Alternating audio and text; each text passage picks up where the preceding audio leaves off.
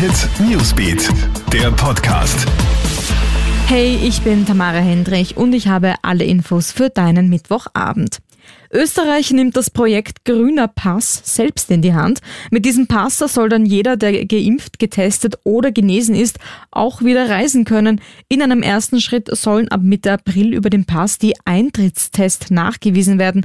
Das soll dann auch papierlos über QR-Code funktionieren, so Gesundheitsminister Rudolf Anschober.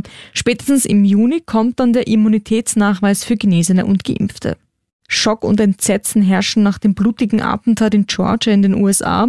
Ein 21-jähriger Amerikaner soll in der Stadt Atlanta innerhalb kurzer Zeit insgesamt acht Menschen erschossen haben, und zwar in drei verschiedenen Massagesalons. Der mutmaßliche Täter wurde festgenommen. Die Polizei schließt nicht aus, dass der Mann ein rassistisches Motiv hatte. Sechs der acht Opfer waren asiatischer Herkunft.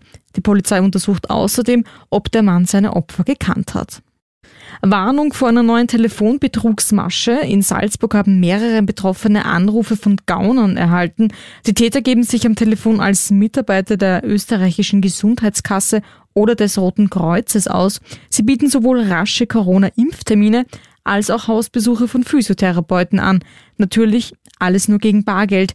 Die Polizei rät, das Telefonat sofort zu beenden und auf gar keinen Fall Geld zu überweisen. Skistar Hannes Reichelt beendet seine Karriere. Das gibt der 40-Jährige heute beim Skiweltcup-Finale in Lenzerheide bekannt. Es war für viele schon absehbar. Sein wohl größter Erfolg war der Sieg auf der Streif in Kitzbühel im Jahr 2014.